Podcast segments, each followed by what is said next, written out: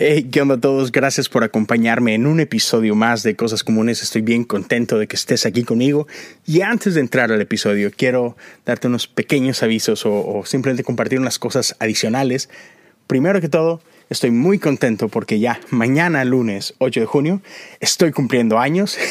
Entonces estamos celebrando en casa y bueno, e-, es un gusto poder compartir un año más de vida con ustedes. Este, gracias.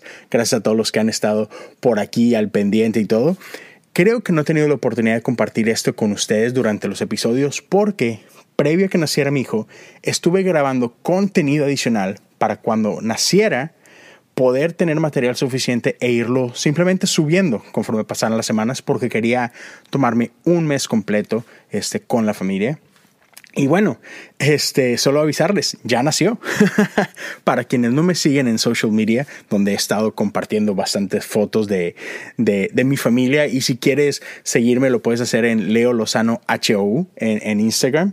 Y este, man, estamos bien bendecidos, súper contentos. Uh, nuestro niño nació en nuestra casa. Mami está súper bien, súper contenta. Fue una experiencia increíble.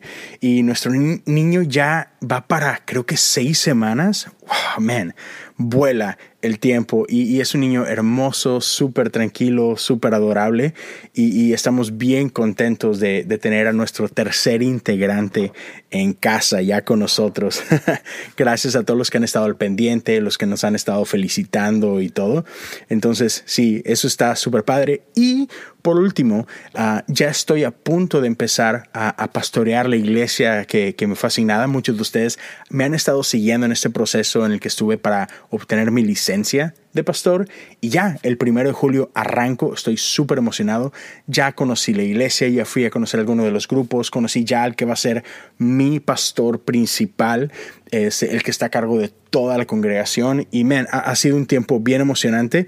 Todavía eh, eh, justo en un par de semanas tengo algunas clases bien específicas que tengo que tomar, este, ya para, para terminar todos los procesos, pero ya en primero de julio arrancamos, así que es, es un tiempo súper, súper padre.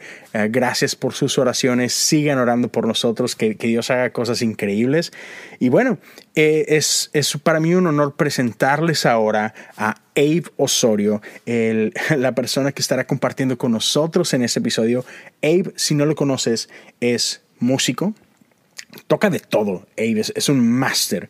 Este canta increíble, productor sensacional. Aparte, compone un montón de canciones uh, junto con su esposa, que también es un talento impresionante. Este, pero Abe. Abe, déjenme le digo, Abe está tocando, o sea, pasa por sus manos de las mejores producciones que has escuchado. Uh, ha trabajado con, con Un Corazón, con, Prisma, con Evan Kraft y, con un montón de gente más. Entonces, Abe es un talento impresionante y hoy va a compartir con nosotros un poquito de, su historia, de, sus pasiones, sus influencias, sus sueños. Y bueno, es un gusto para mí dejarte esta conversación. Espero la disfrutes mucho. Uh, algo que te encargaría bastante o que me ayudaría mucho es si puedes a ayudarme a, depende de dónde escuches esto, si lo haces en Apple Podcast, dale por ahí, este, subscribe, uh, dale un review, ponle estrellas, lo, lo, que a ti te parezca. Si me escuchas en Spotify, igual, dale follow al podcast y ayúdame a compartirlo. Si es algo que te bendice, ayúdame a compartirlo en, Instagram, en tus stories o lo que sea. Y eso en verdad ayuda mucho para que otros puedan conocer de ese proyecto en el que estamos y te lo agradecería bastante. Dios me lo bendiga, te dejo ahora sí con mi buen amigo Abe y sé que este podcast, este episodio va a ser de bendición para ti. Hasta luego. Y así, con el mismo instrumento que creó todo lo que vemos y lo que no vemos, iniciamos este podcast. Bienvenidos a Cosas Comunes.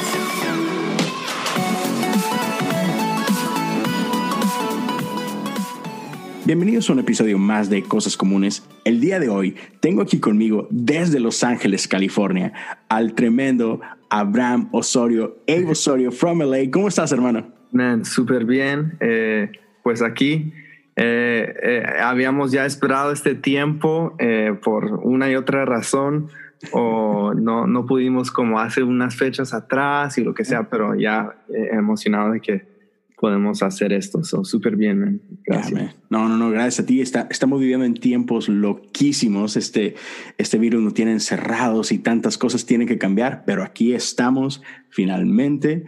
Y bueno, te, te platicaba que me pasó algo gracioso el día de hoy. Eh, estábamos Ah, quedamos en una hora para grabar y, yo andaba como loco haciendo unas vueltas afuera que me pidió mi esposa y yo venía bien impresionado que, oh my God, oh my God, ya, ya, va a ser tiempo y ahí venía, yo tenía que dormir a mi niña y yo, hey, lo siento, unos minutos más y luego de repente me dice mi esposa, oye, ¿moviste la cita a las cuatro? Y yo, oh sí, él está en Los Ángeles, estoy en Houston. Entonces, dos horas de diferencia. Estamos bien, estamos bien. Entonces, platica un poquito, ¿naciste en LA o solo vives ahí? Sí, soy yo nací y crecí acá en, en Los Ángeles. El paraíso. Eh, ya, me encanta. Honestamente, para mí Los Ángeles es la mejor ciudad del mundo. Yo sé que todo el mundo dice eso de sus ciudades y todo esto, eh, pero realmente siento que Los Ángeles es como un paraíso. O sea, a mí, yo sé que todos dicen, no, pero el tráfico, pero esto, pero lo otro. It's like, you know, it's LA, you know, que, aquí tenemos Hollywood, aquí tenemos la industria, o sea, de, de televisión y películas, tenemos la industria de fashion, tenemos la industria de, de, um, de, la música, que es enorme acá en Los Ángeles. Yeah. O sea, tenemos de todo, you know, like, tenemos de todo, de todo. Y no solo eso, sino también tenemos, o sea, yo en varias ocasiones, especialmente es más, aquí en este edificio donde, donde se reúne mi, iglesia, eh, pues lo, alquilamos, ¿no? Y um, han venido a este edificio a grabar películas, uh, han grabado segmentos de episodios, han, grabado, por ejemplo, un, episodio que le, bueno, una serie que le encanta a mi esposa, que se llama This Is Us. Oh, eh, no way. Yeah, I cry with that every oh. Man, so a ella le encanta This Is Us. So lo, lo, hemos visto, yo he visto algunos episodios con ella y ahí de vez en cuando. Y, y um, ellos grabaron una, fue no sé en qué temporada, pero fue una parte donde tenían como un, era como un flashback o algo así, no sé qué era, pero básicamente estaban haciendo como un, una elementary school dance o algo así, o un middle school dance, ¿no? Eh, entonces, aquí estaba Mandy Moore, estaba, todo, o sea, todos los, los, los grandes del show y en Cristal, eh, mi esposa, atrevida, decimos, ¿no?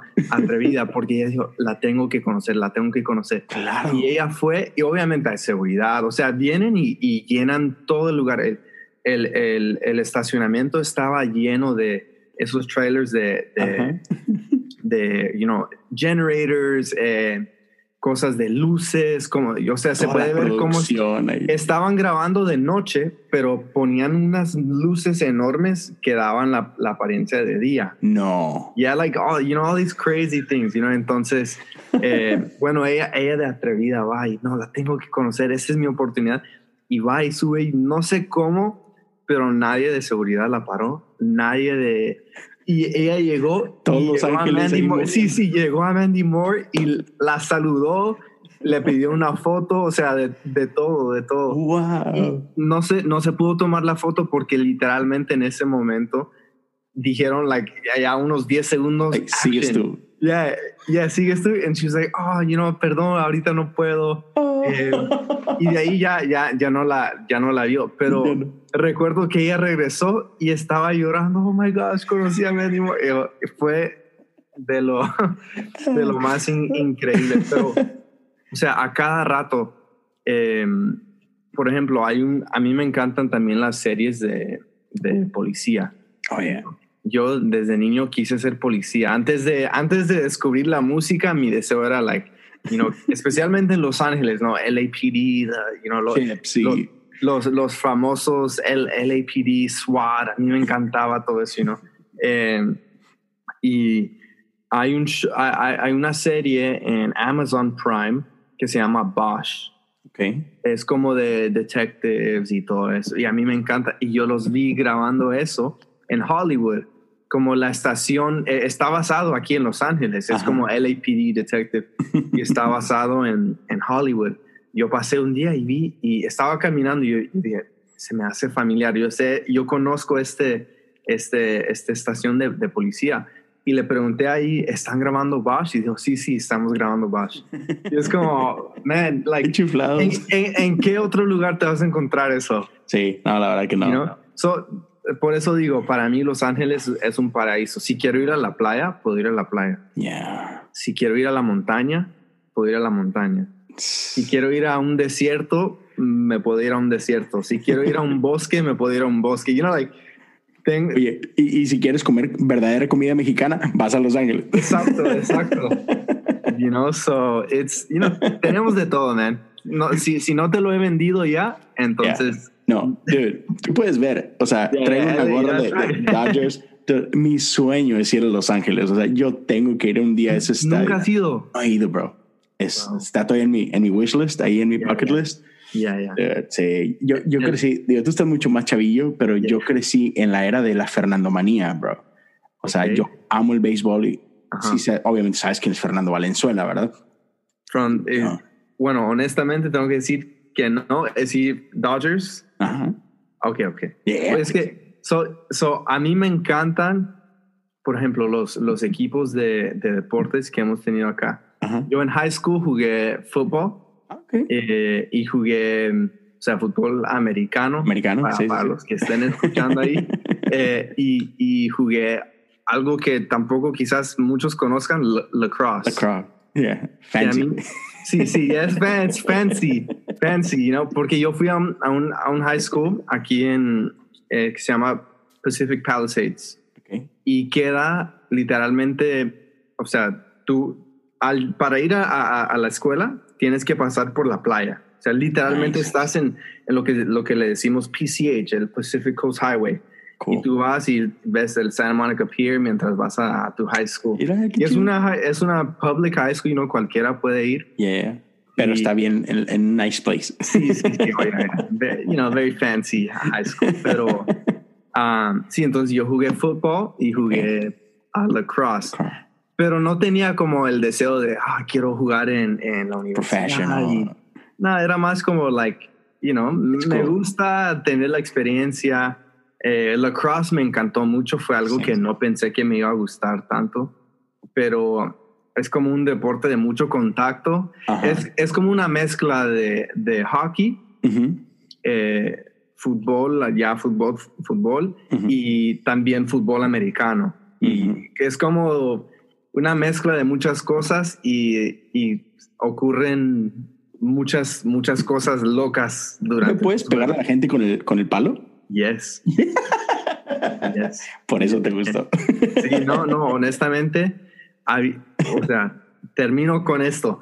Eh, yo eh, estábamos jugando contra otro high school, ni, recuerdo el nombre. Anyway, eh, estábamos jugando ahí contra, contra otro high school y pues uno tiene su casco, tiene sus, sus shoulder pads, tiene es solo eso, los elbow pads, los guantes y no sé, había un guy ahí que le tiraron el, el, la, pelota y yo voy corriendo hacia él, pero no lo pude alcanzar, por él era súper rápido, no lo pude alcanzar porque él iba pasando alrededor de mí. Yo tenía el palo y lo que hice es que extendí la mano y ¡pum! Y cuando regreso, el palo estaba así, como, como doblado. Sí, doblado, sí, estaba doblado. Y dije, man, pobrecito, este guy le duro. ya después lo vi que estaba como, ah, pero You know? O sea, no, no, no les puedes dar así como, you know, de una, pero, pero you can do what's called like a stick check, you know, you can, you can, a, a tap, like. yeah, you can give them a little love tap, you know. um, oh, buenísimo. no, yeah, so sí. y LA, man, es que LA en deportes tiene de todo. I mean, iconic Lakers, yes. Dodgers, y man, con, eso tienes, a mí yo ni, no necesitas más. Ya, ya. tenemos, aquí tenemos de todo, eso a mí me encanta. ha, sido mi ciudad y pues uh, mi esposa es de, de, Miami. Bueno, nació en Miami.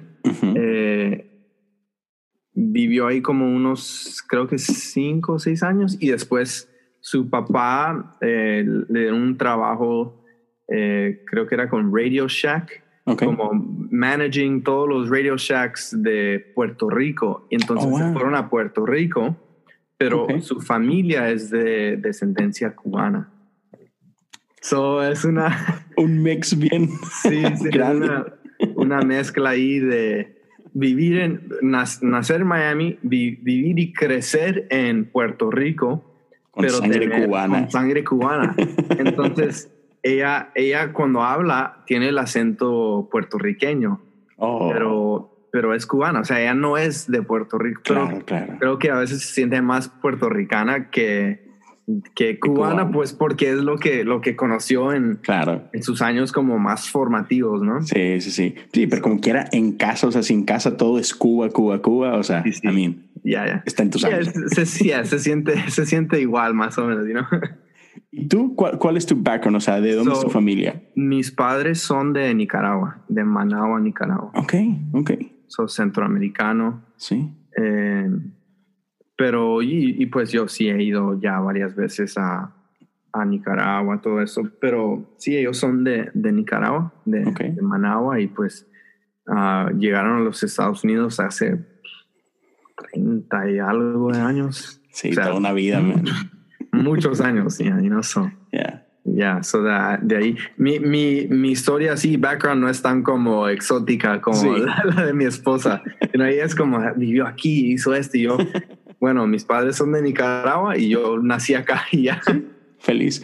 Oye, pero Yeah. está, está chistoso, o sea, porque, por ejemplo, tus papás probablemente en este momento tienen más años de vida en, en Los Ángeles o en, en Estados Unidos que lo que tuvieron en, en- Sí, en sí, Nicaragua, ¿no? a mí me pasa, yo apenas tengo nueve años aquí en Estados Unidos. Yo Oh, wow. 30 años en México, nueve aquí. Pero, bro, cada que regreso allá a Monterrey se siente raro, o sea, ya no se siente casa. Entonces, Ujú. yo estoy en Houston y es, hey, esto se siente casa. Entonces, ya. es, es muy, es muy raro. sí, pero es chido, dude. Oye, y luego, cuéntame un poquito. Es- este, tus papás llegan a- allá a Estados Unidos, creces en Los Ángeles, y desde que tú creciste, ¿tus papás ya pastoreaban o eso pasó like along the way? No, so ellos, em, ellos llegaron quizás como a los 20 y algo de años. Ujú.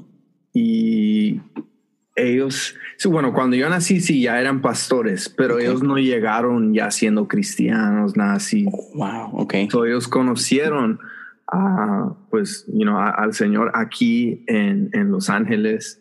Eh, creo que mi mamá fue la primera Ok. y después mi papá. Pero fue ahí como una historia toda, toda loca, you know, de cómo conocieron a, a Dios, cómo, cómo se convirtieron, cómo empezaron y cómo conoci- conocieron a Jesús. Y fue como, es una historia in- increíble como de, de redención, Yeah. de, de un pasado um, muy, muy pesado, como muchas personas Yeah. claro. pero, pero siempre you know, llegando a conocer el, el amor de Jesús que cambia cualquier pasado, que redime cualquier pasado, you know, so, um, ya, y pues ya empezaron en, creo que en el, en el 92, entonces yo tenía ya dos años Ok. y creo que ya estaban trabajando como en ministerio, creo, um, pero no eran, si no me equivoco, creo que ellos empezaron a pastorear en el 92. Ok. Ok. So, dos años después de que yo nací. Ya, ya. Pero entonces, desde que, pues dos años, a mí, ¿qué sabes? a los Sí, dos yo, años, ¿no? O sea, yo no recuerdo nada de esos dos Nada. años. Absolutamente nada. Entonces, desde que tú te acuerdas, o sea, creciste en iglesia. O sea, Sí, eso es- totalmente, totalmente.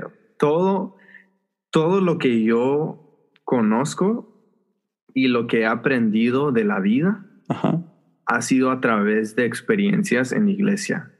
O sea, no, no puedo pensar en, en, en, en otra cosa que, you know, sí, sí fui a, lo- a la universidad, fui a, a la escuela, pero las, las lecciones más formativas que digamos fueron dentro de la iglesia. Ya. O sea, y no necesariamente eran cosas así como todo siempre era espiritual, que digamos, Claro. sino como lecciones de amistades que, que, que de repente se rompen o, o amigos que de repente uno pierde siendo hijo de pastor, porque siempre, ya sabes, cuando alguien se molesta de algo y pues, soy el hijo del pastor, you know, what can I do? a ver, o, o, o, you know, creciendo que cuando a alguien no, no le parecía algo, pues siendo el hijo del pastor es, eres como un, ¿cómo se dice? Y no es que el pastor tenga la culpa tampoco, sino es, es como un, eh, ah, ¿cómo se dice? E, eres como un innocent bystander, you know? Ok, sí. Eres alguien que simplemente estabas ahí, no tenías nada que ver con nada. Pero te tocó. Sí, pero me tocó, you know? So, you know, pero por eso creo que yo sigo, um, sigo amando la iglesia, man, sigo amando a esta iglesia y la iglesia en, en, todo el mundo y, creo, creo que, um, o sea, yo aún ahora que estoy casado y todo eso, veo en un, en un futuro y yo deseo lo mismo para, para tus hijos. Para, para, mis hijos, para los cuando vengan, no sé cuándo, pero. Um, tranquilo. Sí, sí, no, con eso vamos, bien. Eh, pero, pero cuando llegue ese momento, y no es, es lo que, lo que, lo que deseo que ellos también puedan conocer la, la iglesia y pues espero poder presentarles una iglesia que, que, eh, que ellos puedan amar, ¿no? Porque siendo, siendo hijo de, pastor, han, han, habido momentos donde es like, ah, man, esto ya no vale la pena. Yeah. you know, y, y es... Toca ver lo feo también, ¿no? Sí, sí, sí. Y, y, no, y no es porque, sí, quiero aclarar, no, no es porque, porque mis padres hayan hecho algo malo o porque, pero simplemente siendo alguien que conoce el, el, el, el uh, behind the scenes, pero también El, el no behind the scenes, o sea, lo que, lo que la gente ve que digamos, eh, a veces uno, uno puede como pasar momentos donde uno se, se, se pone a preguntar, like, you know, ¿qué es lo que estoy haciendo? ¿Qué es lo que, a qué es lo que voy? ¿Cuál es mi futuro? You know, like, porque siendo, siendo joven, o sí, bueno, sigo siendo joven, pero en high school y todo eso, o sea, yo no, no estaba trabajando, no, yo, yo, ¿qué hacía? Vivía con mis padres todavía, iba, iba, esa era mi, mi como rutina, ¿no? Iba de la escuela, digo, iba de mi casa a la escuela, de la escuela, si era un lunes, regresaba a mi casa, si era un martes, iba al ensayo, si era un miércoles, iba al servicio de, you know, al midweek, si era un jueves, iba a no sé qué, a, a, un, a un grupo de conexión, a un lo que es lo que le, digamos. Siempre hay algo, ¿no? Sí, y un viernes al grupo de, jóvenes, y el sábado a la oración y que no sé qué, y el domingo al servicio, y do it again, you know, the next week. You know, y eso fue mi vida por o sea, yo no iba a, los, a, las fiestas de, de, high school, nada. Y mucha gente me preguntaba, you know, like, ¿por qué? ¿Por qué haces esto? O se reían de mí. Y pues eran esas cosas cuando yo era, que estaba en high school. Esas presiones, ¿no? Yeah, e, esas presiones. Y, o sea, y, y yo le doy gracias a Dios que realmente nunca sentí la presión de ir a hacer drogas nunca sentí la presión de ir a, de ir a, a, emborracharme con amigos, con, o sea, yo jugando fútbol americano, estando en los equipos, o sea, Ahí está las, las invitaciones no faltaban. O sea, eh, no, no, es que, no es que no, no, no es que yo andaba ahí en un mundito de, solamente cristianos, o sea, todos mis amigos en, en, la escuela eran no cristianos, yeah. a todos. Y pero nunca, nunca, o sea, no sé, quizás era más religioso, no sé.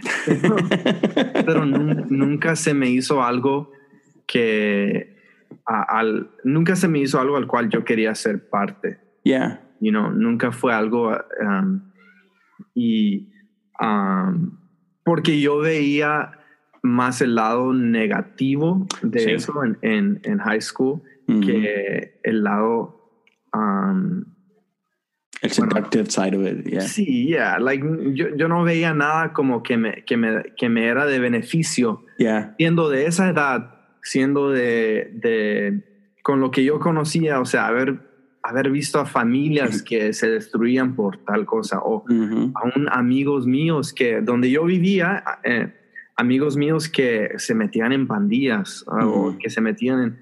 O sea, mucha gente no conoce eso de, de, mi pasado, ¿no? Que digamos, pero, pero yo, no es que vivíamos en un área mala, sino no vivíamos en un área creciendo, un área de dinero, que digamos. Right. Eh, entonces, era un, un, un, barrio que digamos normal, pero existían yeah you know, esas cosas. Como, como en la gran mayoría del país, ¿no? Exacto, ahí está, muchas no, no, lo ves, pero ahí está.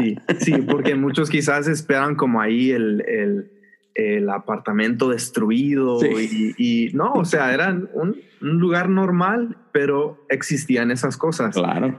Pero, you know, y pues lo digo así, ¿no? Como, um, no, no es decir que a los que han pasado eso, vivido eso, es, fue algo malo. No, simplemente para mí, para mí, no fue algo que, que me llamó la atención. Porque yo, ve, yo tenía muchos ejemplos de lo que no quería hacer. Right. Y, de, y de lo que no quería, uh, y de lo que no quería, y con lo que no quería asociarme. yo vi muchos ejemplos de eso, entonces no, fue fácil para mí decir no. Sí, y también con que tenías en, la iglesia experiencias que decías, no, esto, esto me gusta mucho más, ¿no? Que es otro, ya. y, y, aunque, como te dije, la gente se reía de mí. La gente me decía church boy, preacher boy, lo que sea, ¿no? Me, decían de todo. Y sí me dolía. O sea, no era que, que yo ahí, el cristiano, no, yo voy a la muerte y no importa lo que digan de mí. O sea, mis emociones y, y mis decisiones, yo cuestionaba, yo decía, ¿por qué, ¿por qué me estoy sujetando a, a hacer, a, como hacerme ante los ojos de los demás un ridículo, un religioso? O sea, yo tengo 16 años, debería estar haciendo lo que ellos hacen. Mm. Debería ir a, me debería ir de, de, la escuela con esta chica o con lo que sea, ¿no? O sea, eso era lo que yo me preguntaba y yo me, yo me preguntaba, o sea, ¿por qué me estoy sujetando a esto? Pero creo que aún en eso, por haber crecido en la iglesia, también desarrollé una convicción. Mm, mm. Eh, bueno. Y desarrollé una convicción de lo que yo creía a pesar de lo que decían los demás, de lo que yo creía que era la verdad. Nice. ¿No? Sí. Y creo, creo que eso fue lo que, lo que me mantuvo durante esos tiempos, porque porque sí, Los Ángeles, como te dije, es una ciudad hermosa, pero también hay muchas cosas muy oscuras. Y yo sé que eso se encuentra en cualquier lugar, pero hay muchas tentaciones a, lo, cual, a, lo, cual uno puede ceder, ¿no? Ya, sí, sí, sí, total. Y especialmente siendo hijo de pastor, siendo, o sea, tenía tantas cosas en la mente, pero yo siento realmente que fue Dios el que me ayudó. O sea, no, no, no era perfecto para nada, para nada es más, mi primer año de high school, yo recuerdo, yo fui el peor, el peor estudiante que yo he conocido en mi vida. O sea, fallé todas mis clases. No me tocó por ese, por ese año, ese primer año. Eh, eh, por esos errores que cometí ese primer año, nunca pude ir de vacaciones eh, mm. el resto de mi vida en high school porque me tocaba hacer clases de lo que, lo que decimos adult school, que es como después del, de, la, iglesia, después de la escuela normal, tenías que ir a otra escuela donde llegaban adultos de 35, 37, 40 años que querían sacar su, diploma de high school. Entonces yo estaba ahí porque yo había fallado ya todo un año, o sea. O sea, tenías que, que como que como en español decimos, como reprobaste todas esas materias y tenías que volverlas a tomar. Exacto. like, keep up o, para que pudieras ir avanzando. So, yo, yo tenía que ser un día. mal, bro. Sí, estuvo muy mal, o sea, malísimo. hasta la clase más fácil, que es educación física, esa es, fue pura pereza, fue, fue rebeldía, fue tontería, fue, o sea, algo que, que fácilmente yo podía hacer Um, y no, no, no, no lo hice, ¿no? Entonces, yo tenía que hacer un día de escuela normal más unas dos horas después, unas tres horas más de escuela oh. en otras clases para, para poder como llegar. Y después durante los veranos tenía que tomar otras clases de verano. Entonces, pero fue también por eso que me metí y me involucré más en, en los deportes porque pues dije, bueno, ya tengo que estar acá anyway. Entonces me, quedo, hago esto y, y, era como, como manera de, redimir lo que hice.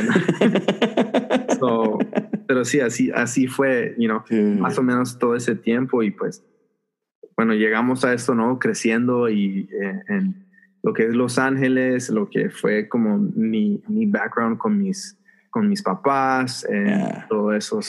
Déjame preguntarte esto, ah, porque yo, yo, trabajo con un montón de chicos este, que igual, o sea, hispanos y, muchos, ya sea que llegaron al país de chiquititos porque sus papás se vinieron, ¿no? O les tocó nacer aquí, pero sus papás son la primera generación que se vino. Entonces, yo veo que suele ser complicado uh, para ellos eh, esta parte que no te sientes ni de aquí ni de allá, you don't belong.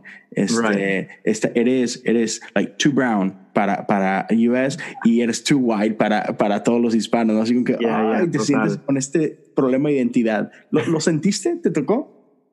Man, ¿sabes? diría que no sentí tanto como... Creo que lo he sentido más como recientemente que bueno, no recientemente, como hace un año. Sí, no, no es tanto como, no, es tanto, sí, no es tanto como, ay, no sé quién soy o algo así, sino, sino eh, como me he hecho como más consciente del hecho de mm. que, o sea, soy latino, soy hispano, yo sé que soy de descendencia nicaragüense, de soy centroamericano por, por sangre, digamos, pero mi, mi cultura no es nicaragüense, o sea, mi cultura y lo que yo conozco es aquí, lo que he vivido aquí en, en yeah, y es gringo, yeah, like here in, LA, you know, like todo lo que yo he conocido acá. Y es muy, muy, muy diferente a muchas personas en muchas partes.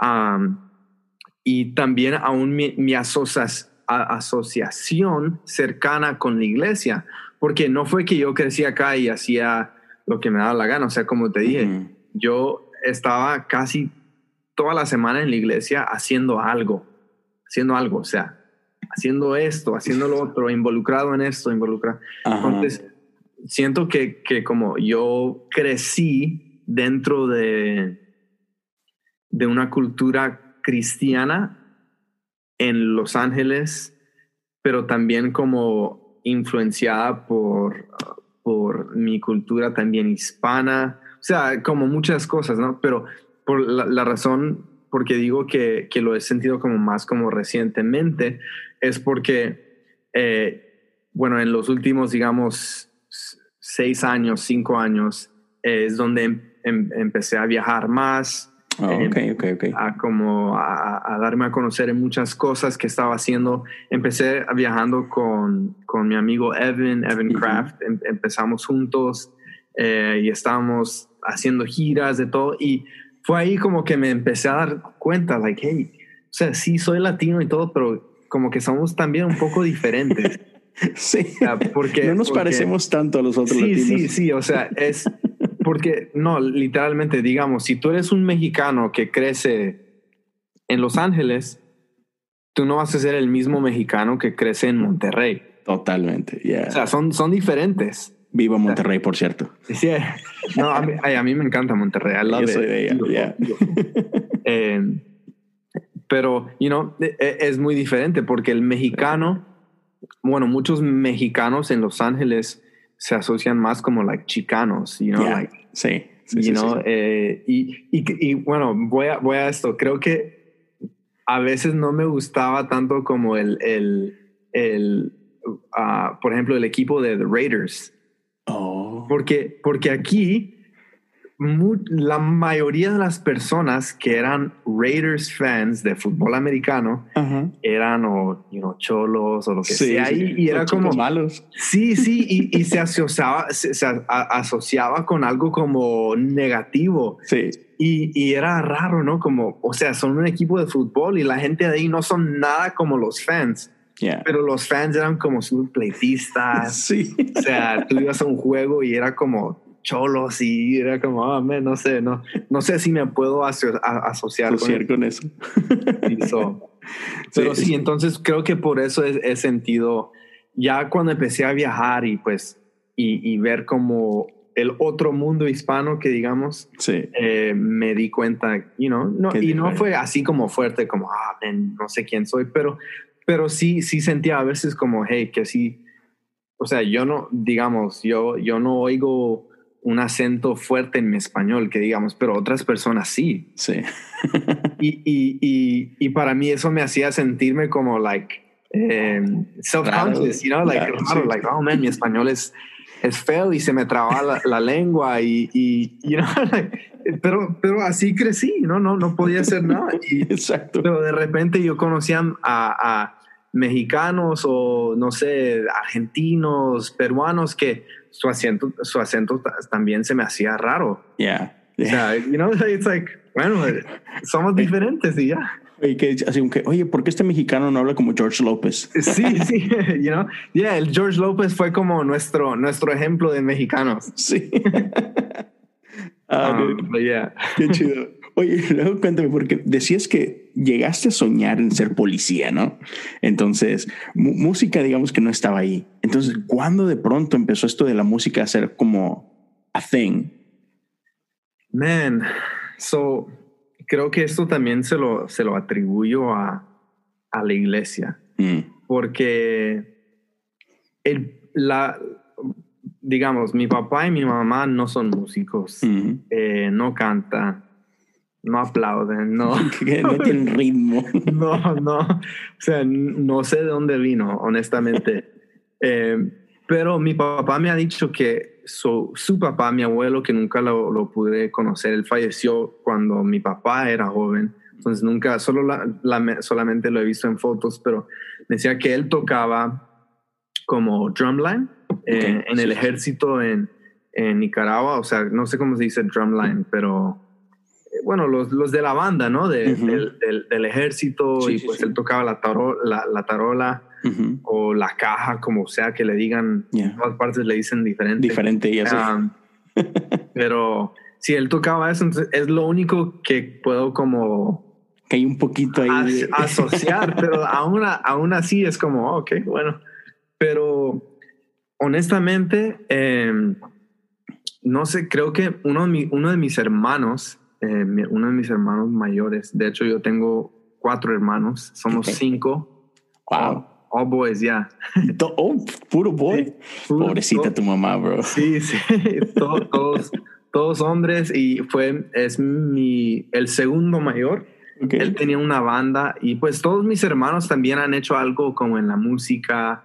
Eh, mi hermano, eh, este hermano Ismael, él, él tenía una banda que se llamaba Zion y eran como rockeros y, y pues yo lo, lo admiraba mucho a él y lo que él hacía. Y mi hermano mayor, el, el, el más grande, él tocaba batería. Eh, después el que, el que sigue antes de mí, él, um, él, él- él le gustaba mucho el hip hop, rap, you know, y él era muy bueno en eso. Eh, y no sé, después me tocó a mí, you know, like de repente algo me mordió ahí. y- Yeah, yeah, yeah. pero um, lo atribuyo a, a- creo que a la iglesia, ¿no? Porque fue en la iglesia donde pude ver a músicos tocar en vivo por, por la primera vez, Yeah. ¿no? Fue mi primer concierto que, que digamos, sino fue en la iglesia donde vi al guitarrista y me gustaba lo que hacía, o vi al baterista y um, mi, mi escuela como elementary school, no sé cómo se dice elementary school La primaria. Ajá. bueno, primaria, sí, fue, fue cerca de las oficinas de, de la iglesia en, ese, en ese entonces. Entonces mi papá me recogía después de eso y él me llevaba a la iglesia. Te digo, siempre andaba en la iglesia. Sí, sí. Él me llevaba a la iglesia a, a, pues a esperarlo a él, ¿no? A Sí, porque él tenía juntas o trabajo. Sí, Y, sí. Y entonces yo me metía al auditorio a tocar la batería. Horas. O sea, no tocaba nada bien. Me imagino que yo solo ahí le andaba dando, ta, ta, ta, ta, inventándome cosas. Pero así como fue mi, mi inicio, ¿no? Fue, ok. Entonces la batería fue tu primer instrumento. Sí, sí. Solamente tomé una clase de batería antes de ir a la- a la universidad Ok. y fue, fue con alguien de la iglesia y me enseñó una vez una cosa y ya. Y nunca más me dio lecciones de batería, nunca, nunca más me dio clases, nada, o sea, no. Pero en- creo que de ahí como empezó como esa curiosidad, ¿no? Ujú. También pues viendo a mis hermanos y siendo el, el- el segundo menor, mi hermano menor, menor, él, um, es, esa es también otra historia muy larga, pero él nació, eh, les doy como un- una idea, ¿no? Él nació prematuramente Ok. a los cinco meses. Cinco. Yes. Oh my Mi papá God. me dijo que cuando él nació él lo podía cargar en, en la palma de su mano. Dude. Así de pequeño era. Cinco. Ya, entonces, pues ya te puedes imaginar, especialmente en, en, en esa época, eh, la medicina, la tecnología médica, No que, mismo. no, que no existía, que, que pues, you know, por X razón y esto y lo otro, pues tuvo muchas complicaciones. Y pues, gracias a Dios, él, él está sano, él está vivo Ujú. pero sí le afectó mucho todo eso, ¿no? Sí le afectó mucho, afectó su, su, um, su desarrollo, Ujú. eh, muchas cosas, Ya. pero, pero gracias a Dios él está bien, él está vivo, él está sano, um, pero fue algo que, eh, que nos marcó como una familia, ¿no? El, el- Seguro, el sí. vivir, el vivir eso. Pero aún él, a él le gusta tocar piano. Y él, él, una de las cosas, una de las mayores cosas que a él le, le, le afectó fue su visión. Entonces, él, él perdió su visión, pero a él le encanta, le encanta el piano. Entonces, Wow. no lo toca así, digamos, como un pianista, pero lo toca, eh, le gusta crear melodías o lo que sea. Y Ujú. ah, so es, él, él es, you know, mi hermano especial y pues lo Yeah, amo dude. mucho. Me Ah. imagino que es así como que un, un canal para expresar tanto sentimiento y tanta cosa, así como que soul, right? Of Así que- course, yeah, yeah, yeah, yeah. so, special. Um, yeah, so, yeah, so es, eso fue como, digamos, lo- los inicios, ¿no? Empezando en la iglesia y, y pues fue la iglesia que, que también me dio la primera oportunidad de cantar en vivo, tocar. Es más, yo recuerdo la primera canción y estaba yo en la batería, era um, la única que, que, que nos permitían tocar, era yo y unos dos amigos, porque no, no éramos muy buenos y nos, nos permitían tocar a Abre mis ojos, oh Cristo. Y ¿Cómo no? porque, porque sí, sí la podíamos tocar, o sea, y no, Sencilla. no- sí, entonces ahí le dábamos, y yo, tum, tum, tum, y yo con los toms y lo que sea, era como lo más fácil para mí, entonces lo, lo, lo hacía así, pero poco a poco pues nos fuimos de- desarrollando y pues ya recuerdo una conversación con, con un amigo de Colombia, Ok. de una iglesia que, que, ah, con la cual nosotros trabajamos mucho y él era un bajista increíble. Bueno, sigue siendo. Mm. Y él me, él, ah, él me preguntó lo mismo. Me dijo, so, ¿tú qué quieres ser cuando, cuando, cuando seas grande? ¿no? Y yo le dije, pues le conté ahí mi historia de policía y eso y lo otro. Y él me dijo, oh, wow, qué bueno. Y él dijo, yo creo que tú vas a ser músico. Wow. Y, y no sé por qué, pero eso de, de repente se convirtió como en algo, no sé, algo que... Profético. que- sí, sí. O sea, no me lo dijo así como tú vas a ser Alright. músico y vas a... eh". Pero como que dejó algo en ti ahí. Sí, y, y pues, hey, here I am. exacto. Soy músico, you know? y, y pues sí, y, y creo que ha sido como, ya a través de todo eso, em, empecé a tocar mucho en iglesia, empecé a, a aprender la guitarra, a aprender a cantar, a aprender a hacer pues de todo, ¿no? Como hijo de pastor le toca, hey, no llegó tal, dale tú, Dale. hey, no llegó el del sonido, dale tú, no llegó el de la letra, dale tú, you know, like, so, lo que sea, a mí me tocaba, me tocaba hacerlo. Um, y pues aprendí así, ¿no? En, en cierta manera, como um, por necesidad, que digamos, Sí, pero también por, porque yo lo je- Te o sea, gustaba. genuinamente me gustaba, o sea, me encantaba. Yo me encerraba en mi cuarto, tenía un amp de un amigo que me prestó de Line 6 y Sí. conectaba la guitarra y ponía canciones a full, full blast yo ahí me metía tres horas tocando los solos, inventándome lo que sea, o sea, y para mí era lo más divertido de la vida. yo, yo disfrutaba eso. Y pues así fue, ¿no? Poco a poco que a mí me eh, empecé a crecer en los instrumentos, a, tomarlo en serio um, y, llegué en, ya en la, en la, universidad, estudié en una universidad que se llama Azusa Pacific University, uh, que está aquí en California y ahí se estudié composición, okay. estudié arreglos y estudié piano, estudié batería, o sea, en esos cuatro años hice demasiado. Sí, todo, todo. Entonces, um, estuvo muy bueno. Aprendí mucho, me, me estiró así de manera, like, increíble. Yo pensé, cuando yo empecé ahí, dije, no creo que voy a... Batallar. A, hacer... No, no, no, yo dije, no, no creo que voy a poder terminar. Oh, ok. Yo, pensaba que, que, o sea, yo llegué y el primer día pusieron a los estudiantes de honor, o sea, los estudiantes que, que habían... Que de graduado. Sí, sí, y yo los escuché y yo dije, Dios mío, ¿cómo voy a...? Yo voy a... y, eran de esos niños como que desde, los tres años leían música, que, que, de hecho yo durante todo este tiempo nunca había leído música, todo fue a, oído, nunca había leído una partitura, no sabía nada de eso. Entonces cuando yo llego a la universidad, yo dije, wow, quizás musicalmente en mi habilidad estoy como al nivel de ellos, digamos.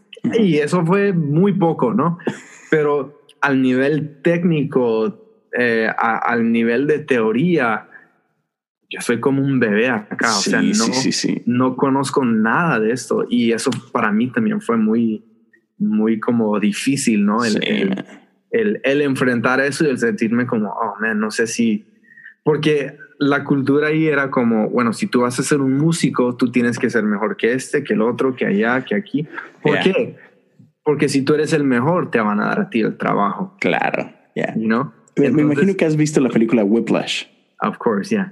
Es, no, o sea, no, no, fue así, pero that's, that's, an, extreme, of course. es, una, es, una, película. pero, pero me imagino que sí está esa, esa presión, esa tensión de, como decías tú, de que es que tengo que practicar, es que tengo más, y es que no me sale y tengo que ser perfecto. O sea, yo, practicaba la batería 20 horas a la semana. Oh my God. Lo es un trabajo, bro. Sí, no, literalmente. y, pero, o sea, encima de eso, yo tenía que hacer tus clases.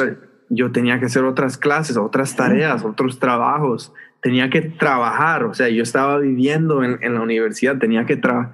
Y no siempre llegaba a la meta, pero hacía lo que yo podía para hacer eso. Eh, ahí empecé a estudiar, eh, a estudiar jazz, estudié, o sea, de todo. Ahí mi mente se me abrió de una manera que no lo esperaba. O sea, yo llegué como el little church boy, el, de la iglesia, el yo soy el mejor, el eso, lo otro, y llego y ya, right, esta gente diez mil veces mejor que yo. O sea, yo aquí no tengo, no tengo ni un lugar, no tengo yo, yo aquí no, no soy nadie. Sí, ahora, te entiendo eso que decías, no, yo pensé que no iba a terminar. O sea, porque es así como que fue, fue un, como que un, un, ver la realidad de que, oh, yo pensé que era bueno y no soy nada. Total, sí, es como, es como si tú vives en una ciudad de mil personas y tú eres, eh, entre esas mil personas, tú eres el que canta mejor, el que, o bueno, por lo menos el que piensa que tú cantas mejor, el que haces esto mejor, y después vas a la ciudad de un millón y te encuentras a aquellos que hacen y, te das cuenta que tú eres el peor de los míos, de los míos. En tu ciudad eres el mejor, pero aquí eres el peor. Ajá. You know? y, y así fue, así es difícil. fue. So, so yeah, fue toda ahí una aventura y pues ya al, graduarme, eh, mi primera gira fue tocando batería con, con, una, fue lo que, lo que se llama un USO Tour, que es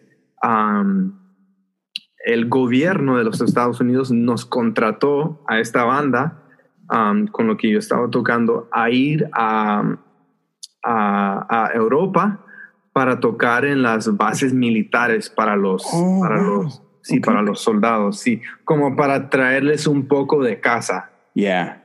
Entonces íbamos, hacíamos conciertos con ellos, lo hablábamos con ellos, yo pensé, justo vamos a ir a, a, a unas, ¿cómo se llaman? Los tents. Eh, Sí, sí, sí, sí, sí. La- las- Ah.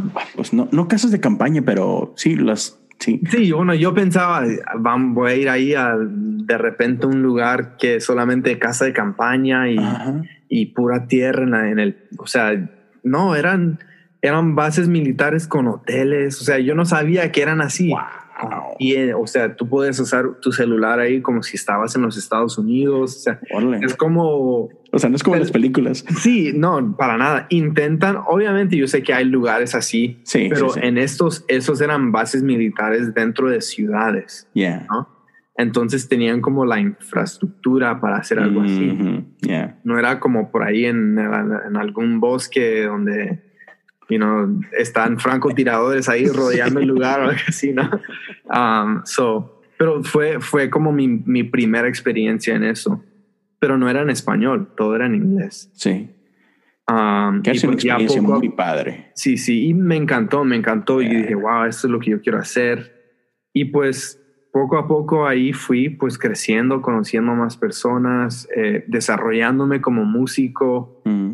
ah, y no sé, la- o sea, ha pasado mucho tiempo ya desde ese primer, eh, desde, desde esa primera gira y, Ujú. y pues, know, Yeah, man. now. Está, está increíble. Y, y por ejemplo, que tú creciste en Los Ángeles y bien decías, man, o sea, LA no, no solamente es la casa de, de, de las películas, Ujú. la música es, man, Wow. o sea, es, es, es, es a big scene. ¿Cuál y yo no sé si, si en tus años formativos, dado que pues mucho de tu vida fue en la iglesia y todo, pero igual, seguramente ya cuando estabas en, en la universidad tuviste que ser expuesto a un montón de cosas. Claro. ¿Cuáles fueron esas inspiraciones musicales que te dijeron, oh man, eh, tus influencias musicales? Man, sabes, Eh, habían, por ejemplo, eh, muchos artistas de jazz que me encantaron. Hay uno que se llama, es, es un, es un genre de, que se llama Neo Soul, Ok. um, que básicamente eh, hay un, un pianista que se llama Robert Glasper, increíble, o sea, fuera de este mundo, todo lo Mm. que él hace, todo lo que él sabe hacer con un piano. O sea, es como, it's not fair, you know? ¿De, de dónde salió? ¿Por qué? ¿Por qué?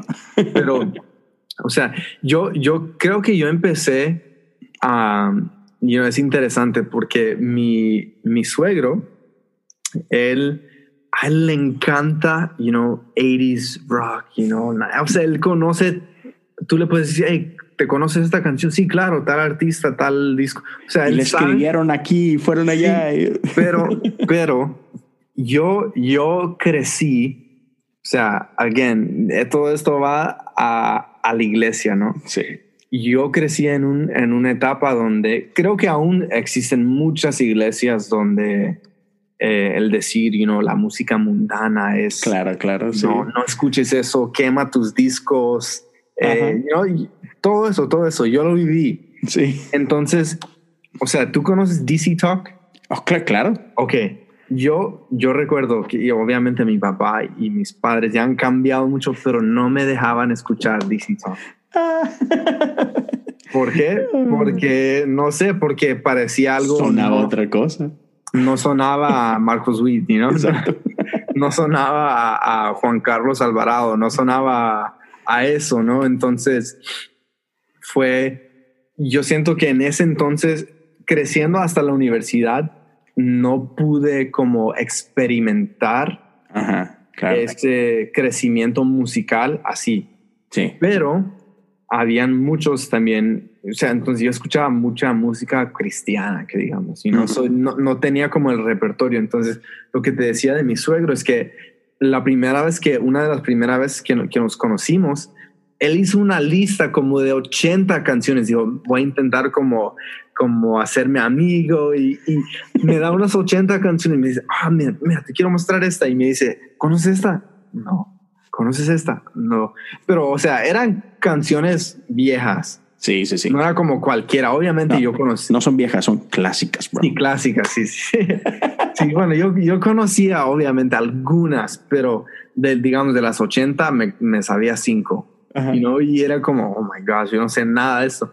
Pero fue, fue por lo mismo, ¿no? Fue por mi crecimiento. Así, así crecí, no, no crecí en mi casa, no, no, no tocaban, you know, Led Zeppelin, no tocaban, eh, you know, The Beatles. Hey, Marcos es muy parecido a Led Zeppelin. Sí, sí, no, tocaban eh, Jaime, Jaime Muriel, Jaime Muriel, eh, Danilo. Montero, you know, all that stuff, you know, no, no, no tocaban lo, lo, you know, classic rock, lo que sea. Entonces ese fue mi, mi, mi, mi upbringing, mi crecimiento. yo, yo, yo conozco Sana nuestra tierra, you know, like, todas esas canciones, pero si me dices, ah, conoces esta de tal artista, no. O sea, so, anyway, pero ya llegando a la, a la universidad, eh, a mí me encanta John Mayer. Eh, me, encanta, me encanta. Lo fui a ver uh, cuando mi esposa y yo nos, nos comprometimos, fuimos a ver a John Mayer, Qué padre. fue increíble. Y, él, y, es, y eso es que él vive acá en Los Ángeles, ¿no? Entonces, um, creo que las influencias han como variado, ¿no? Um, a mí me gusta mucho un grupo que se llama Bombay Bicycle Club, que son de Europa, eh, del 1975, o sea, muchos oh, grupos así. Sí, sí, sí. Pero e, ellos no estaban tanto durante mi tiempo de... Ya, más recientes. Sí, pero, o sea, grupos así, ¿no? Singer-songwriters, Jack Johnson, eh, Um, ¿Qué más? Um, ya, no sé, muchos, Es que sigue creciendo, man. Eso es lo, lo, bello. Déjame preguntarte esto. Ahorita, ¿qué te sientes más? Porque sé que tocas, cantas, pero escribes, produces. ¿Te sientes más músico? ¿Te sientes más productor? ¿Te sientes más artista, like leading? Man. ¿Te identificas más? Buena pregunta. Esa sí es la, la, la, identidad de la, crisis de, identidad. Pero, sabes, durante, durante toda esta durante todo este tiempo que hemos estado viviendo, ¿no? Como de, you know, quarantine, lo que sea. Em, al momento estoy más como en modo productor. Ok. Estoy terminando canciones de otras personas. Ya. Nada mío. Eh, no he, digamos, tengo como muchos demos míos, pero que no los he tocado, están ahí como esperando ver la luz del día. You y, creo que um, es algo que me he preguntado varias veces. ¿Qué es lo que yo quiero hacer? ¿Qué es lo que yo quiero? ¿Qué es lo que yo quiero? Y creo que en eso he encontrado que al momento siento que aquí es donde Dios me quiere. Ya en lugar de donde no es que no es que no me gusta, simplemente quiero estar siempre en un lugar donde estoy creciendo, um, pero entiendo que el crecimiento es lento a veces, you know? el crecimiento no viene así de una. Y yo estoy creciendo mucho como productor, estoy creciendo mucho en, en, ese aspecto, estoy creciendo mucho, pero aún en eso todavía, eh, todavía han surgido momentos de ser el productor y el artista y el compositor. O sea, mm.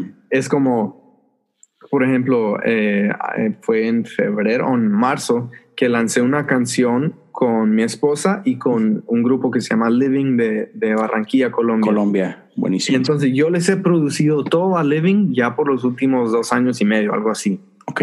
O sea, todo lo que desde el disco de Inagotable, ahora yo les, yo les he hecho todo.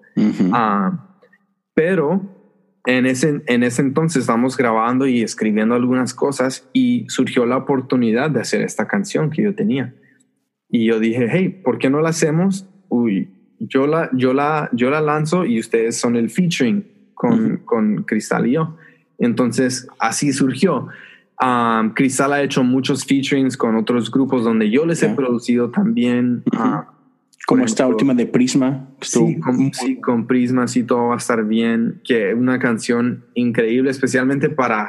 Este tiempo, bro. sí, para este tiempo. el dedo. yeah. Perfect. Um, eso. Eh, so hay, hay, como muchas cosas pasando, ¿no? Pero creo que, que eso me da, me da paz verlo de esa manera, ¿no? Right. Porque aún en todo esto he sentido como la presión de, de ser productivo. Right. Pero nunca he sentido la presión para descansar. Ok, ok. ¿No? Ya, ya, ya. Eh, y, y, y creo que mentalmente a veces, you know, porque mucha gente me ha preguntado, you know, hey, ¿cómo, ¿cómo puedes ser productivo? Quizás piensen que como productor no hago nada más, sino, sino solamente cada, cada momento estoy haciendo música, ¿no? Mm, Creo que yo, um, no- quizás no sea la, la idea común, ¿no? O no sea lo que, lo que los productores más exitosos hacen pero eh, creo que intencionalmente como me he dado como también un espacio para descansar, para descansar mi mente, para descansar mis, mis emociones, porque, porque a veces sentimos como la presión de crear, No, porque, no, no porque queremos ser productivos, sino porque vemos que otros lo están haciendo Sí, sí. y entonces no te quieres quedar atrás. Right, la competencia, ¿no? El Sí. game. Y, y, y es, y creo que eso es como la gran batalla, ¿no? Mm, que por lo menos de lo que yo he sentido es que yo, yo quiero, yo siempre quiero ser productivo, no es que me quiero ahí quedar y no hacer nada y bueno, estoy, estoy intencional, intencionalmente eh, descansando. Am, sino quiero ser intencional aún con mi productividad. Right, porque, porque po- e- es por eso, ¿no? Quizás no es un pensamiento muy común, pero creo que la presión de ser productivo, eh, creo que es, es bueno, o sea, obviamente estoy diciendo, tenemos, si, tenía- si tienes tiempo de hacer algo nuevo, pues hazlo, pero también, por lo menos en mi etapa en donde yo me encuentro, creo que la presión de, de los demás, me, si me impulsa a ser productivo, lo estoy haciendo no porque, porque yo creo o porque siento algo que necesito hacer, sino lo estoy haciendo porque no quiero que los demás lo hagan y yo no. Ya, ya. Y, y Sí, ese ¿no? tipo de presión termina matando creatividad, ¿no crees? Exacto. Sí, sí, porque lo estoy haciendo a comparación de lo que los demás han hecho. Ya. Lo estoy haciendo a comparación de tal productor, de tal artista, de tal Ujú. cantautor, lo que sea, ¿no? Ya. Y creo que no importa like, quién eres, qué has logrado, Ujú. la comparación siempre muestra su cara, you know? Sí. Siempre, siempre de ahí de repente viene y, pero por eso, por eso digo que yo en este momento siento que sí, o sea, estoy en mi estudio ahora, estoy, eh, voy a seguir trabajando en algo, pero también he sido como intencional en, hey, voy a hacer otra cosa también, o sea, no, no, no necesito a cada momento escribir la próxima canción que va a cambiar el, el rumbo de la historia de la iglesia en el 2000, en el 2020, ¿no? O sea, no, no me puedo quitar esa presión y simplemente descansar. Y cuan- creo que cuando escribimos o hacemos cosas así como creativas desde un lugar de descanso Ujú. y no un lugar de comparación o un Yeah. lugar de depresión, Ujú. creo que ahí pueden salir mejores cosas y creo Yeah. que es como es una lucha interna o sea te lo digo honestamente es una lucha interna porque parte de mí me dice no seas perezoso veis escribe 10 mil canciones te deben salir 20 canciones de esto. Pero otra parte de mí me dice hey relax you know Dice, Disfruta. "Hey, cal- yeah, cal- calma tu mente calma tu tu tu um, tu corazón, o sea, está bien, you know, está bien no, no hacer todo lo de, de lo que los demás están haciendo, you know? Ya, totalmente. Eh, eh, platicaba hace poco con Esteban Grassman Ujú. y, y me encantó que usó esta frase y, y en su contexto es, um, pues, tú sabes, tiene un podcast, Conversaciones Descalzas, Sí, claro. y, hubo un tiempo en que paró y me decía, es que sentí que, que dejé de cumplir el propósito. Y dice, la comparación es buena, dice, pero la comparación es buena cuando te inspira, pero la comparación es muy mala cuando solo te presiona, cuando solo te frustra Exacto. y, y- y estás así literal queriendo competir con otros y, y pues no No. se trata de eso, ¿no? Sí, sí, y pues por eso eh, ha sido lo que, lo que he sentido no más en, en este tiempo. Ni recuerdo si eso fue la pregunta, pero, ah, Yo tampoco. yeah, pero, pero creo que la, la conversación está buena, ¿no? Y, Sí. Eh, y, pero creo que eso, eso ha sido, ¿no? Para mí, o sea, llegando como a de dónde surgió todo lo de la música y pues todo eso, creo. Creo que cuando yo veo atrás a mis 17 años en, en high school, lo que sea, o sea, yo, yo quería hacer, grabar música y estaba aprendiendo y hice clases de, de, de como ingeniería de sonido y pues todo eso, pero yo eh, desde ese entonces siempre he deseado como hacer las cosas de un lugar eh, honesto, de un lugar donde no cambio lo que soy porque quiero lo, que los demás me acepten, sino cambio lo que soy porque me quiero mejorar. Mm, bueno. Ah, y, creo que eso ha sido algo que, que ahora en este tiempo estoy, estoy como ah, pensando lo mismo, ¿no? Hace, hace, ¿cómo se llama? Hace unos días eh, tuve un pensamiento y estaba manejando de regreso a mi casa y tuve un pensamiento, lo subí en Instagram y todo, lo subí como a las once y media y ni, sé quién lo vio, pero dije, you know what, lo, lo voy a hacer. Hay que decirlo. Ya, sabes, aún con eso, o sea, te digo, aún con eso uno puede decir, no, este, este no es mi lugar. Yo, yo no soy, yo no soy el, you know, el, el, el pastor de Instagram, yo no soy, you know, es, pero yo no soy Steve Furtick. Yeah, you know, yo, yo no soy, o, yo no soy así como, you know, haciendo, like, you know, ando subiendo prédicas que hago, lo que sea, cada rato, you know, o yo no sé quién va a escuchar esto, no. O sea, no importa cuántos seguidores, no importa nada de eso, siempre uno siente, como... Inseguridad yeah, like, que, que, si, que si a nadie le importa esto, que si, no, like, honestamente, es feo. No, importa, es feo. Y, pero, pero yo lo hice porque dije, you know what, siento que tengo que hacer esto. Y muy pocas veces siento eso. Y pues sentí esto, que yo, yo me preguntaba, man, ¿cómo van a, ya, ya, ya no aguanto que las cosas regresen a su normalidad, que digamos aquí en Los Ángeles nos tenemos que poner la máscara ahora cuando salimos. Para salir. Sí, yo dije, no, no me gusta esto, o sea, me está sofocando esto, no, no quiero, ya no quiero más de esto. Y sentí como que una impresión que Dios puso en mi, en mi corazón diciendo, no, no anheles y no anheles lo que, lo que conocías antes, porque de cierta manera, aún con eso, puedes como perder lo nuevo que Dios quiere hacer o, puedes perder vista de, lo nuevo que Dios quiere hacer. Y ese fue como el, el no sé, el pensamiento que, que se me vino. Primero lo pensé en inglés, pero... Sí, ah. normal. De hecho, sí. Ajá. No, sí, sí, recuerdo cuando que lo vi, lo vi ah, ese día que lo, que lo subiste y, me encantó. Creo que era, era muy necesario. O sea, e, e, es, es bueno. Y este, y, qué bueno que, que, lo haces porque a veces que Dios te habla ciertas cosas y si y tienes esa lucha, esa duda de que, oh, man, ¿quién lo va, a escuchar? No, ¿para qué lo hago? Pero de que, hey, por algo Dios lo puso en tu corazón y, qué bueno ser que ser fiel, ser obediente y decir, ok, pum, aquí va, para el que le sirva, ¿no?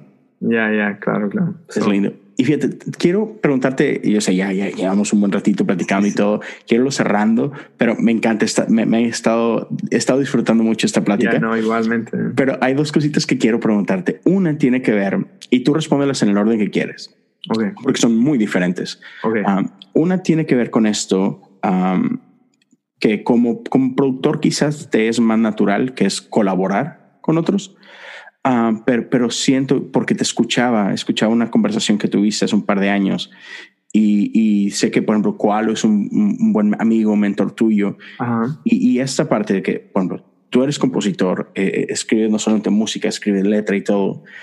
Y muchas veces como que históricamente quizás está esta lucha de que, hey, quiero brillar, o sea, quiero que me conozcan, ¿no? O sea, todos tenemos eso de una forma o de otra, queremos ser notados, queremos ser reconocidos. Entonces, como músico, eso es, man, o sea, de eso se trata, ¿no? Como, como artista es spotlight, está aquí el spotlight, ¿no? Right. Sin embargo, tú has, has tenido mucho esto de, de escribir y no importa que Abe brille, lo que importa es el mensaje, ¿no? Y, y, y, y has sido mucho tú de colaborar con otros, escribir. No sé si escribes intencionalmente para otros, pero a fin de cuentas es de que, hey, ¿sabes qué? Evan, aquí está. Pum, Yeah. dale, ¿no? Por dar un ejemplo. Ajá. Entonces, me gustaría que tocaras un poquito esa parte de, de qué ha significado para ti la colaboración, eh, desde co-writing o simplemente el escribir para que otro pueda hacer lo suyo. Y lo último que quería platicar contigo es um, cuando busca, estaba buscando cosas tuyas que habías estado haciendo y todo, y me topé con el video que subiste de tu boda. Ah, yeah. Y, dude, oh man, está tan lindo. Este, y, y que era igual, si, si me lo permites, igual luego me siento y platico contigo y con Chris y hablamos más como que de Yes, relación y todo, total, porque sé que tienen una historia bella. Yes. Este, pero, pero quería just tap on this. ¿Cómo tu relación con ella y ahora tu matrimonio con ella, Ajá. cómo sientes que ha transformado tu proceso creativo o, o simplemente tu sensibilidad quizás? Yeah. Wow. Okay. good, good, good questions. Y responde todo en tres minutos. Sí, tienes dos minutos. Okay. nah, no Eh. So, voy a empezar con la, con la primera, so, Ok. con lo de, con lo de co-writing, Ok. porque creo que, aunque quizás ves que, que es diferente, las preguntas creo que se juntan en, en cierta manera, Ok. porque, so, al, al escribir, you know, digamos de manera simplemente, o sea, quitándole todo lo espiritual, todo lo, eh, Claro, claro. el escribir una canción para alguien más, Ujú. es como un servicio. You know, like it's a service. Es something, es algo que tú puedes, le puedes ofrecer a alguien. ¿Por qué? Porque no todos tienen, digamos, la habilidad de, de, de hacer eso de manera como tú lo haces, digamos. Yeah. You know? So, um, creo que la colaboración ha abierto muchos, muchos, ah, muchas oportunidades a, a conocer más personas, a, you know, a hacer cosas así. Entonces, en, en el yo um,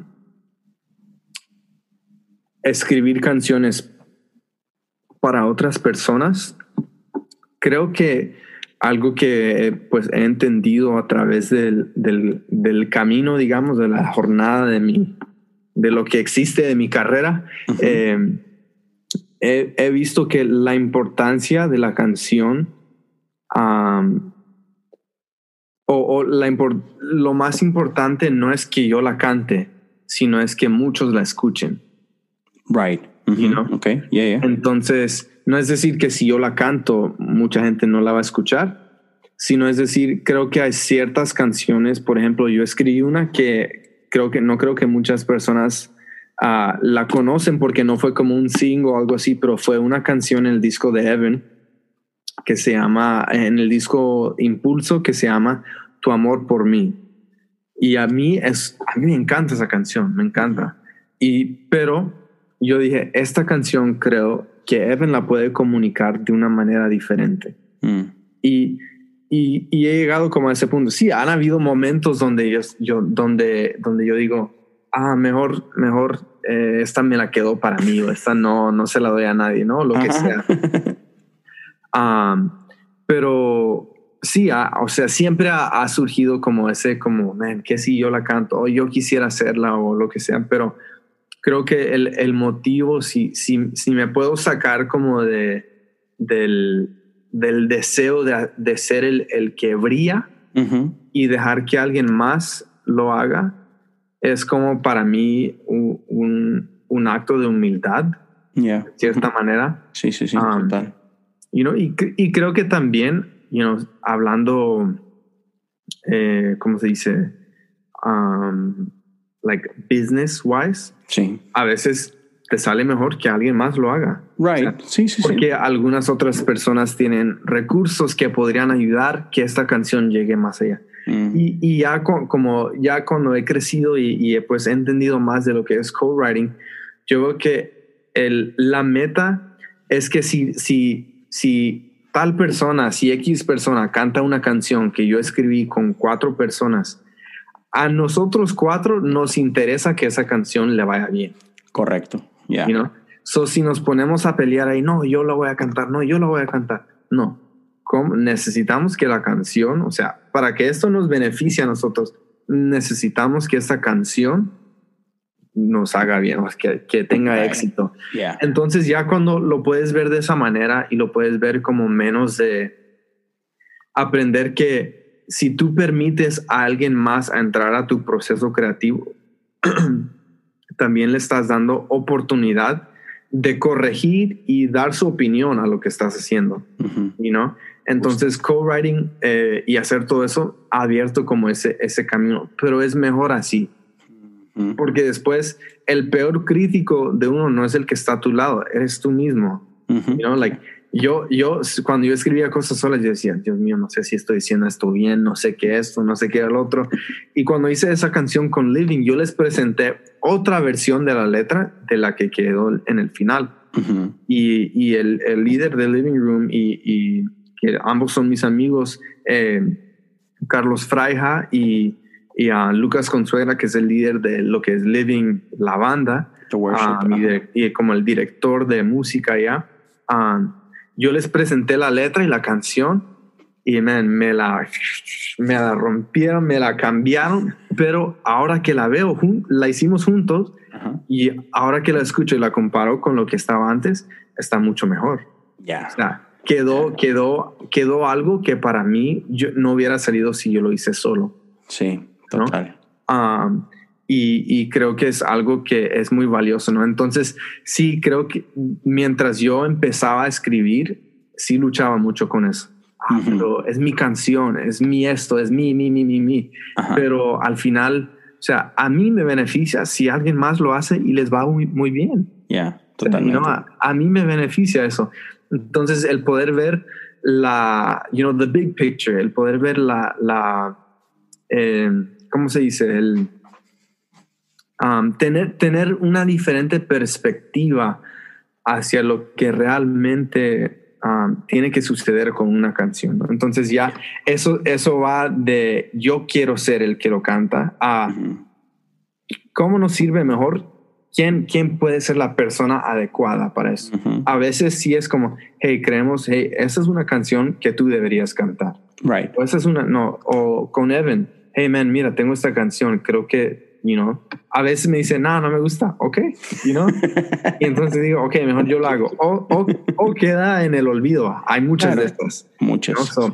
pero pues como para resumir eso, creo que creo que es, um, um, es más o menos como ahora mis, mi pensamiento o mi, mi, uh, mi postura hacia, hacia lo que es eso, ¿no? Porque antes sí era como, ah, pero yo quiero hacer esto, pero y creo que a veces puede como surgir, ¿no? Como, oh, wow, me encanta eso. Yo quisiera ser el que lo canta porque te das a conocer, lo que sea.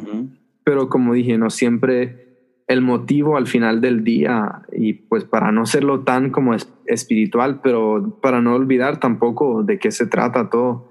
Al fin, al fin, si yo la canto eh, y mi corazón no está en el lugar correcto, eh, Dios en su gracia puede seguir obrando pero no es como las cosas deben ser, you know? Correcto. Um, y creo que, que al fin de todo es como el, you know, lo, lo, que, lo que le da importancia a lo que hacemos, you know? Podemos tener la canción de pop más cool del mundo, pero si al fin de todo el, el, el que se glorifica somos nosotros y nos olvidamos de, de Jesús, es like, all right, you know, de, qué, de, qué, me sirvió? ¿De qué me sirvió? Todo eso, si, si me olvidé del, del, del, que estamos cantando, del que del, del, cual queremos representar, el cual queremos dar a mostrar, ¿no? Me encanta. Um, so, creo que es, you know, ha sido todo un proceso, pero... Claro, no llegaste ahí a los 18 años. No, para nada, man. A los 18 yo era, yo iba a ser el mejor singer-songwriter del mundo. Y, me encanta cómo ese proceso habla de, del poder de la comunidad, ¿no? Y, me encanta todo esto, por ejemplo, yo he estado leyendo mucho últimamente acerca de, de la Trinidad, este, y um, me encanta cómo eso, o sea, nosotros fuimos creados a imagen de Dios, Dios de sus inicios, Dios es comunidad, Dios es tres. Entonces, definitivamente como cuando aprendemos a soltar el, el yo, el ego, el, el you know, mi, mi, mi, mi, mi, y, invitamos a otros a, este, a esta danza, este, definitivamente salen cosas más hermosas, ¿no? Y me encanta que esto otro que estás poniendo como que por encima es más importante que eh, yo, el artista, es la canción, o sea, la canción manda, eh, eh, es ese final, y que en otras palabras es el mensaje es el importante, no el, no el portador del mensaje, sino el mensaje como tal, ¿no?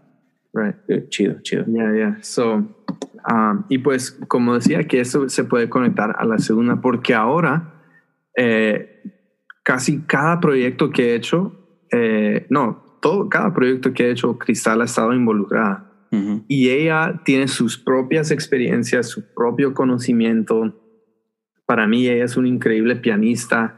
Ella siempre me dice que no, pero yo, ella le da unos ta, ta, ta, un acorde rápido. Like, come on, you're so good, you know?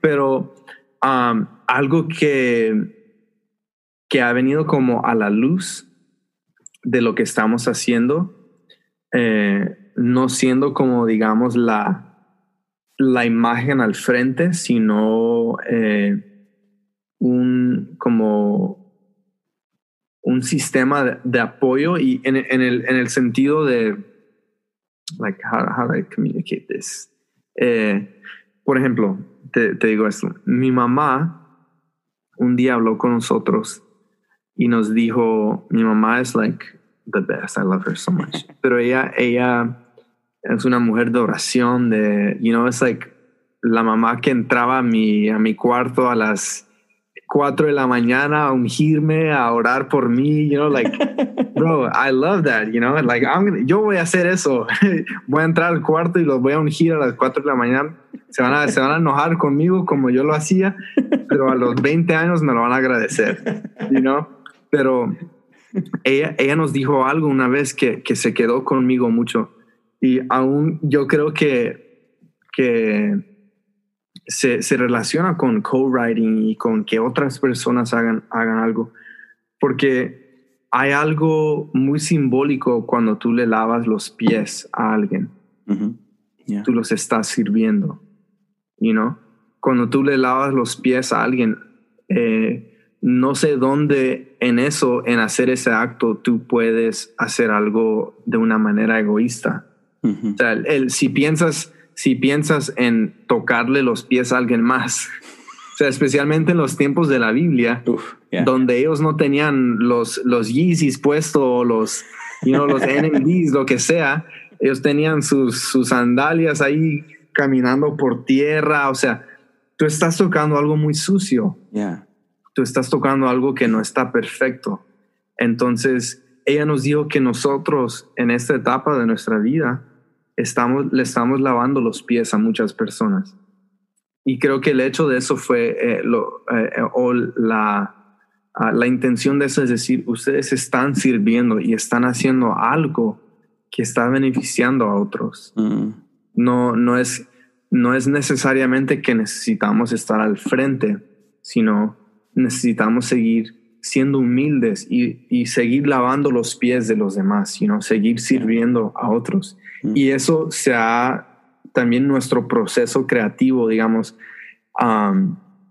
especialmente como, you know, como productor, o sea, los únicos que se dan cuenta quién produjo algo es los que lo buscan.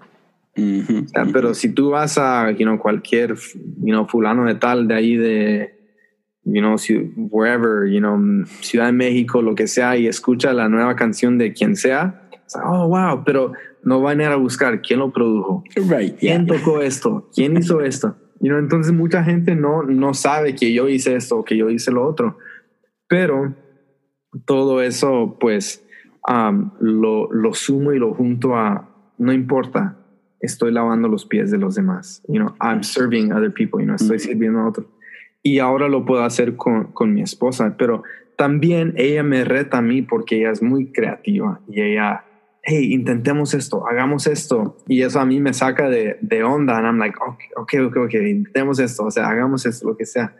Y you know, estamos también trabajando ahí algunas canciones para ella en lo que es como el género que a ella le gusta.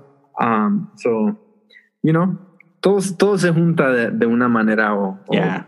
So, chido, man. That's nice. Yeah, so uh, hopefully that makes sense. Sí, claro, totalmente. Es, man, ya hay mucho que aprender y todo. Y, sé que tienes experiencias increíbles. Y te digo, si, si el tiempo lo permite y todo, este, luego nos, nos sentamos ahí con, con Chris y platicamos algunas, algunas cosas de las que han vivido. Y este, gracias, bro. Gracias por compartir ese tiempo. Este, sé que eres un, un, hombre ocupado que aún y cuando estamos en, en medio de todo esto, hey, there's stuff, still stuff to do. Este, así que muchas gracias. Cuéntanos un poquito, la gente, ¿dónde puede encontrarte en redes sociales? No sé si tienes algún website donde la gente pueda ir y checar tu, tu material y todo. Sí, claro. So, en Facebook creo que es Abraham Osorio Music, creo. Ok.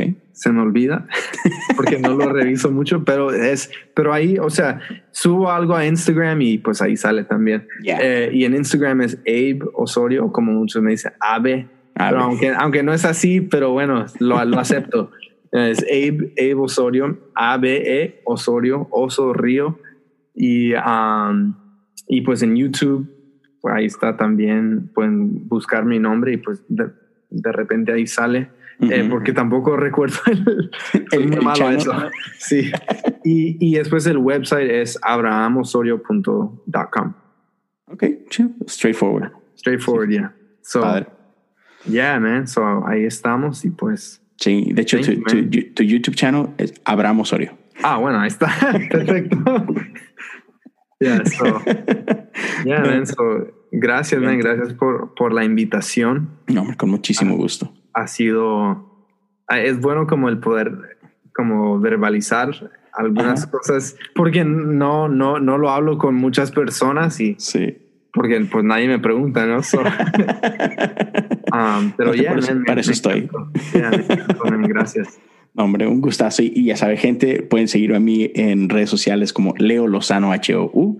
Este, igual también, este, por lo regular, Spotify, Apple Podcasts son los que más se usan. Pero de repente también tiro ciertas cosillas ahí a YouTube, aunque casi, casi no es podcast es para esto. Este, pero sí, gracias a todos por seguir hasta acá, por seguir apoyando. Y este, para cuando escuchen ustedes esto, espero que ya mi, mi tercer baby esté aquí con nosotros, que ya oh, estamos en, en, medio de esto a, pocos días, así que será emocionante. así que a todos, gracias. Y el que quiera apoyar económicamente también, eh, hay un Patreon al que pueden este, suscribirse, que es patreon.com, diagonal cosas comunes.